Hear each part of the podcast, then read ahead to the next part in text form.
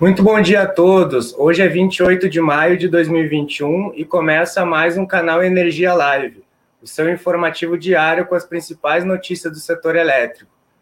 Eu me chamo Henrique Feirman e nessa sexta-feira tenho a companhia de Sueli Montenegro, de Brasília, Pedro Aurélio Teixeira, do Rio de Janeiro, e Maurício Godoy e Robson Rodrigues, nossos repórteres em São Paulo. E nessa edição temos como destaques CMSE autoriza medidas para preservar reservatórios. Preço vai determinar contratação de projetos de resíduos sólidos. GE aposta em hidrelétricas de médio porte. Térmicas que não entregam energia custam 8,7 bilhões a consumidores, afirma IDEC. ANEL aprova edital do leilão de transmissão. E ainda temos o nosso giro de notícias.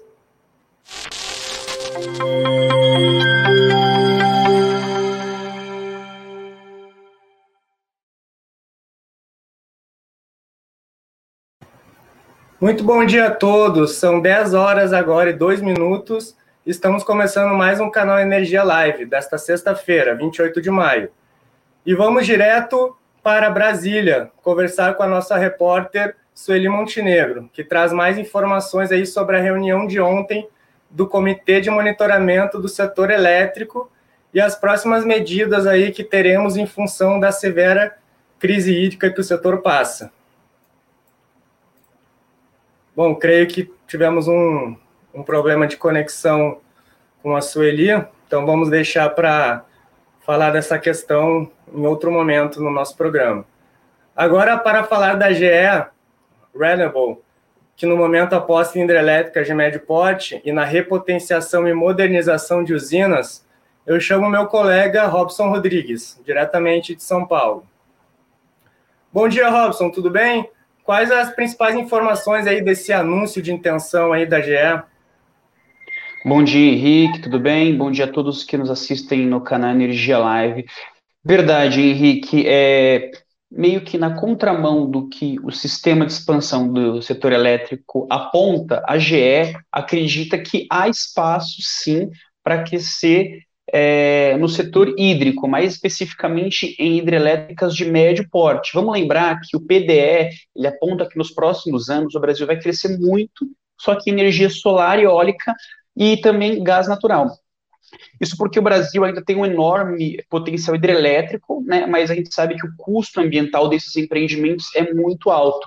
Mesmo assim, a AGE Renewable acredita que há um potencial de mercado nessas usinas novas de médio porte, né? A fabricante entende que esses novos empreendimentos, né, vão garantir a entrada de fontes intermitentes ou renováveis não despacháveis, né? Na avaliação da empresa, será preciso ter uma rede que aguente as oscilações e entrar e, e demanda, né? E forneça também serviços que garante, garantam né, a rede estável e viva. Hoje, as térmicas e as hidrelétricas têm esse papel a GE acredita que é possível que novos empreendimentos de médio porte, é, mais próximos dos centros de carga e de consumo, como Sul, Sudeste, até mesmo Centro-Oeste, tenham um impacto é, positivo na entrada desses novos empreendimentos, já que ela entende que esses novos empreendimentos de médio porte têm um impacto ambiental reduzido. Um outro segmento, Henrique, que a GE também está de olho, são as possibilidades de reforma e potenciação e também modernização de usinas, né, além de automação e digitalização dessas UHEs. Isso porque boa parte das grandes usinas hidrelétricas né, tem projetos lá da década passada, né, e, enfim, com os avanços de software, de tecnologias de estudo de utilização da potência da água, entre outras coisas, a gente sabe que a tecnologia hoje está muito mais avançada e pode sim ter um melhor aproveitamento. E essas hidrelétricas, né, as grandes hidrelétricas, né, tem, são projetos de mais de 40 anos. Henrique, é, as informações eram essas, eu volto com você. Legal, Robson. Obrigado aí pelos dados e informações. Bom trabalho aí hoje em São Paulo. Bom, agora estabelecemos conexão com a Sueli Vamos falar aí do, do assunto quente do momento, a reunião de ontem do CMSE. Bom dia, Sueli. E aí, o que, que tu tem para destacar da gente dessas medidas aí de ontem? Ah, bom dia, Henrique. Bom dia quem nos acompanha. É, realmente, ontem teve uma reunião extraordinária né, do CMSE em que ele reforçou a importância aí de implementar as flexibilizações das restrições hidráulicas relativas às usinas hidrelétricas de Jupiá, Porto Primavera, Ilha Solteira, Três Irmãos, Xingó, Furnas e Mascarenhas de Moraes.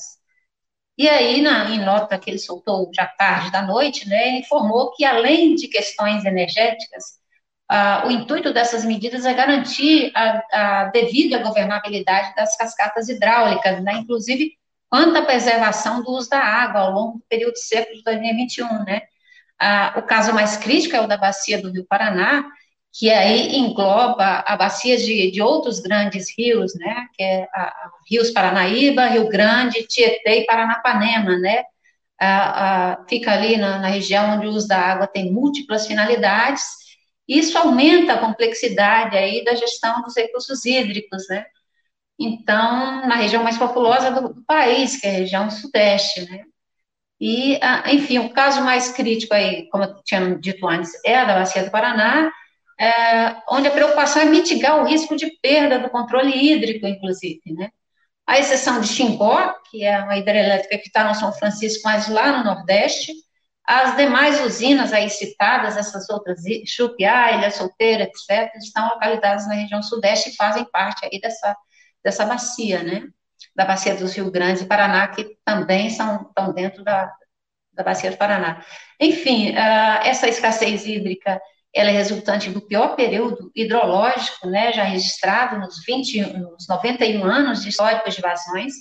Uh, eles consideram esse período hidrológico entre setembro de 2020 e maio de 2021, né? O, o nível dos reservatórios não se recuperaram, estão muito baixos, enfim, e já tem se comentado até da possibilidade de racionamento, né? Ontem o ONS fez, inclusive, uh, uma apresentação em que uh, reforçou a gravidade da situação dos principais reservatórios das bacias de interesse do sistema interligado, né? O CNC recomendou à Agência Nacional de Águas e Saneamento Básico reconhecimento uh, de escassez hídrica na bacia do Paraná, ah, isso outros órgãos, inclusive, já estão fazendo oficialmente, né? Ah, as propostas do comitê em relação à gestão da crise também vão ser encaminhadas ao Conselho Nacional de Política Energética, né, que é responsável por decisões de políticas. Ah, são essas as. Os, é isso que eu tinha para te falar, Henrique. A gente vai ter ainda desdobramento dessa questão aí, porque ah, já se começa a falar numa possibilidade de racionamento, então, naturalmente, o governo vai estar todo é, mobilizado para isso, enfim, Agência Nacional de Energia Elétrica, ANS, todos os órgãos envolvidos, né, a ANA, enfim. É isso que eu tinha para te relatar. Legal, Sueli. Obrigado aí pelas informações e vamos aguardar aí né, os próximos capítulos aí de toda essa história. Agora eu queria que continuasse na tela com a gente uh, para falar sobre o evento da BREM, né, de ontem, que teve uma fala do ministro Bento Albuquerque e também a intenção do governo aí de manter projeto de geração a partir de resíduos sólidos urbanos, né, nos leilões de energia. O que, que tem para comentar para gente?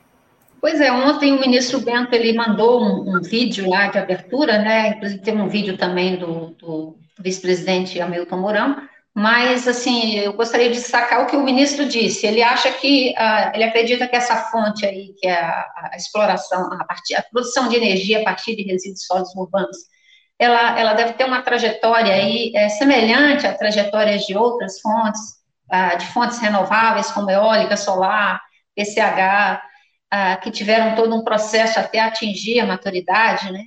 Enfim, e ah, ele também considera importante essa fonte, ah, lembrou que o governo está é, tá no, no, radar né, do, do, planejamento do governo é, é, explorar essa fonte aí e tal.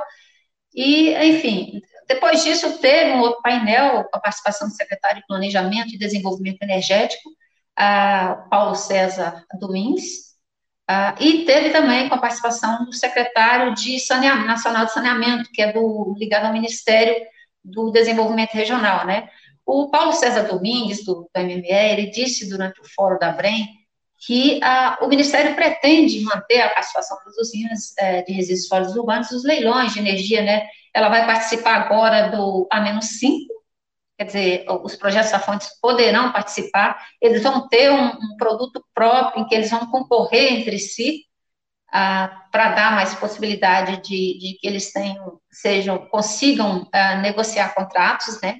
Mas ele deixou claro que a contratação de volumes mais significativos vai depender do preço apresentado nos certames, né?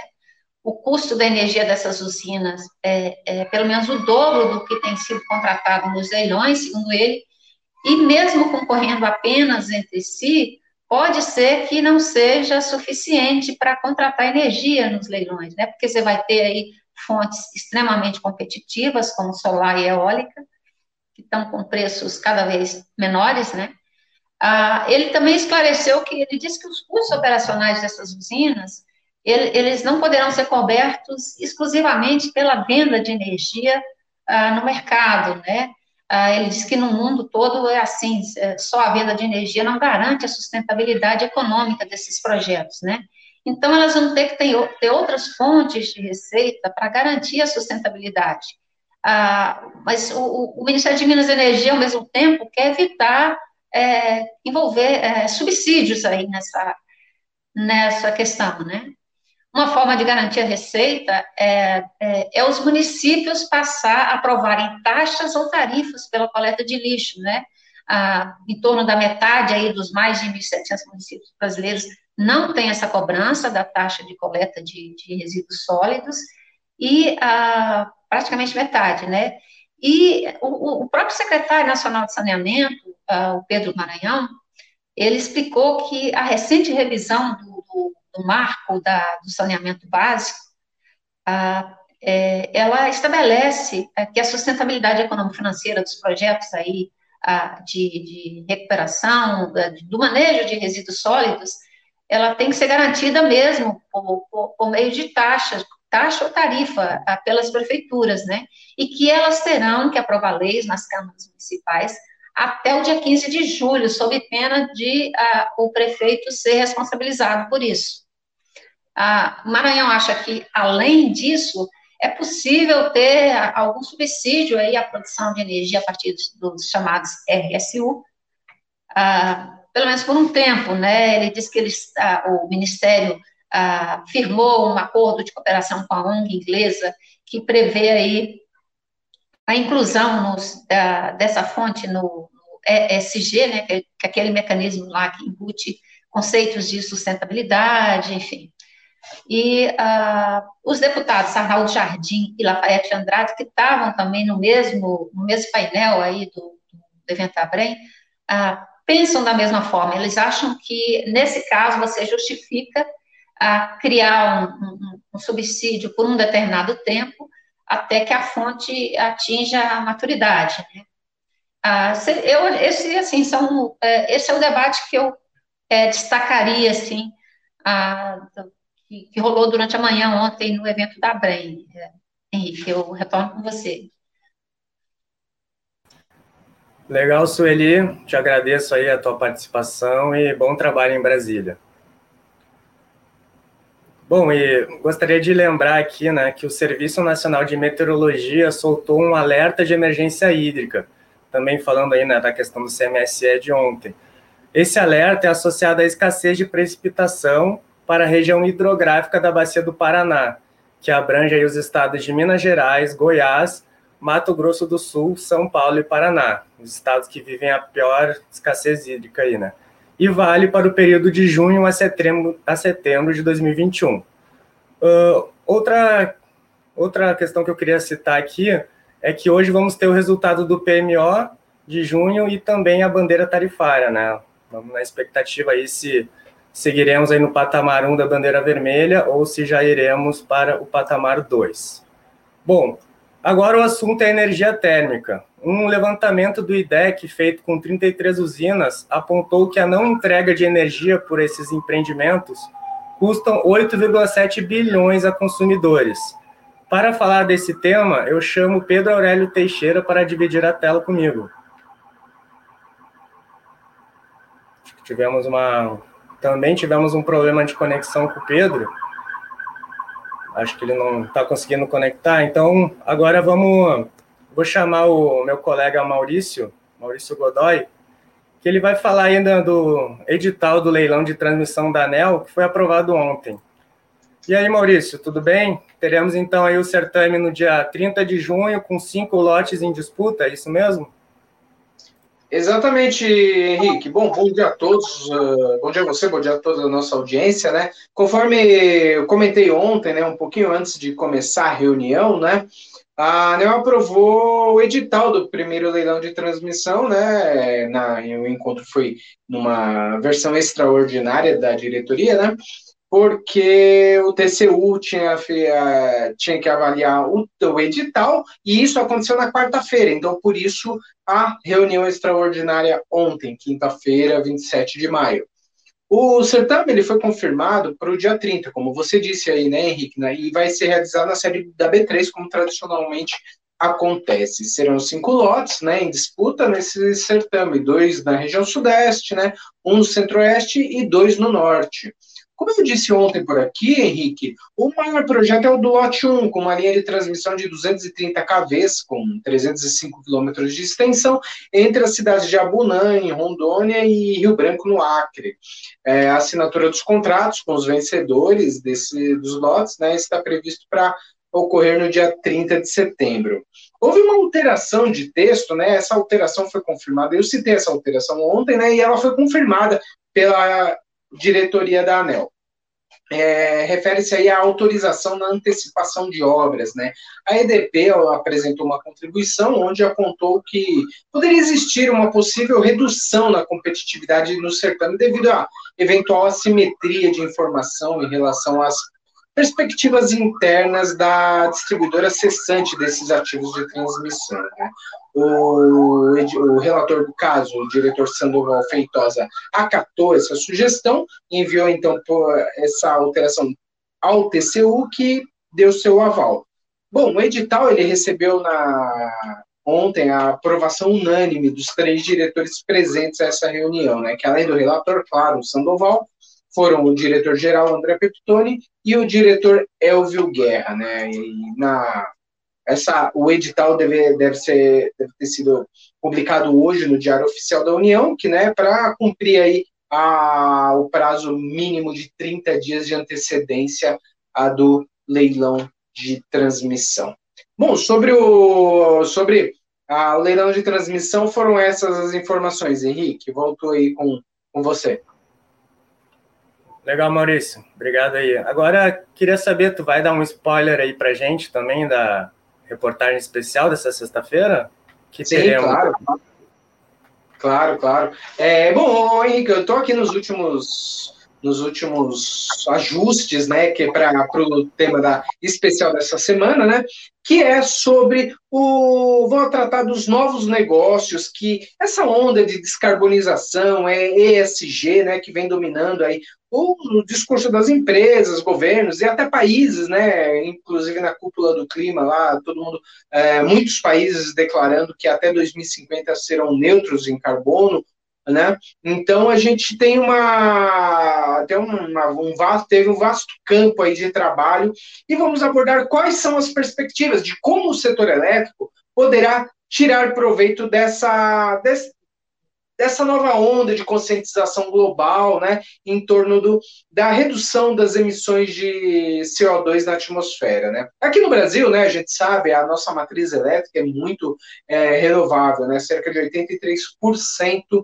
da nossa geração de energia vem de fontes renováveis, sejam ela, seja ela hidrelétrica, que é a maior, claro, né, apesar de ver, ver a redução nos últimos anos, mas ainda tem eólica, solar, biomassa, enfim, agora resíduos sólidos de repente podem entrar nesse mesmo, nesse mesmo quesito, enfim. E então, como, como chegar a esse ponto de o que tipo de benefícios que a nossa matriz pode trazer para a matriz energética como um todo, que aí sim a gente pensar na matriz energética, existe um vasto campo, né? Eletrificação, é venda de certificado de carbono, são diversos pontos que aí eu abordo na reportagem, né, que traz um, uma visão é, de que caminhos o setor pode é, trazer, é, se beneficiar para nesse período até 2050. Parece que está longe aí, mas estamos em 2021, né? Já estamos chegando à metade de 2021 praticamente. Então, como a gente sabe, né, o setor elétrico tem um, um período de um prazo de tempo aí de maturação bem mais que diverge muito do nosso do nosso dia a dia, né? Então, 2050 está aí, então a gente vai já está na hora de ver ações concretas serem tomadas. Eu conto isso na minha reportagem especial que em breve estará no ar aí. Eu volto com você, Henrique. Já chega de spoiler, já chega. Eu convido nossos ouvintes, nossos ouvintes, não, os nossos seguidores, nossa audiência, a acessar para a nossa leitura de final de semana, né? Com você, Henrique. É isso aí, Maurício. Não pode falar muito, que senão o pessoal não vai querer ir lá conferir.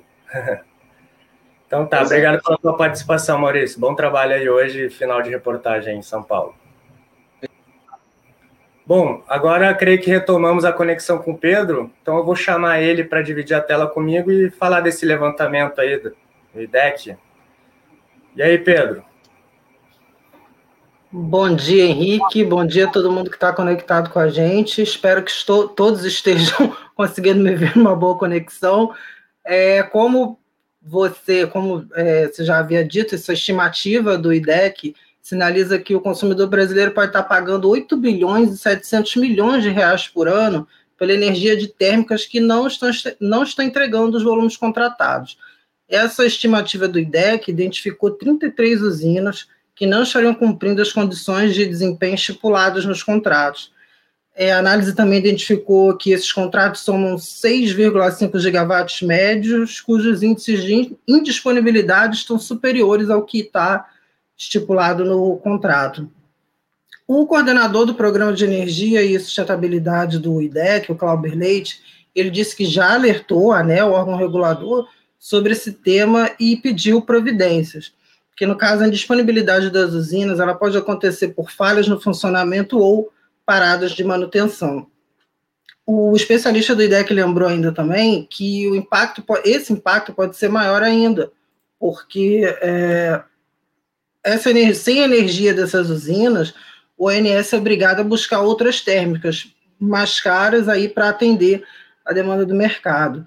E nesse levantamento do, do IDEC, os casos mais é, de destaque assim, são os da Termo Rio e da Termoelétrica Mauá 3, que elas têm receitas acima, um pouco acima de um bilhão. A Termo Rio é um, um bilhão e 200 milhões, cerca de um bilhão e 200 milhões, e a Mauá 3 é de um, em torno de um bilhão de reais e também a Candiota 3, que tem receita fixa anual de 740 milhões de reais.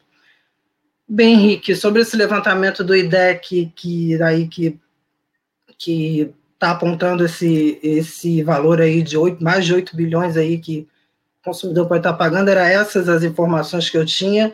Eu retorno aí com você. Muito obrigado. Legal, Pedro. Obrigado aí pela tua participação. Te desejo boas apurações no Rio de Janeiro pelo dia de hoje.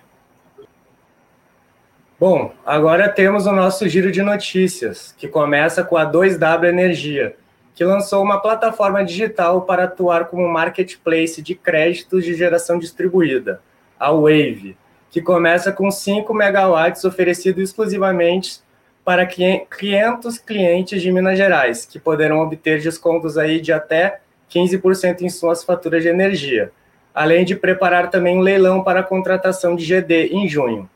Já a Aeres Energy produziu a maior pá eólica do hemisfério sul, um modelo projetado pela Nordex de quase 80 metros de comprimento e instalado na Alemanha.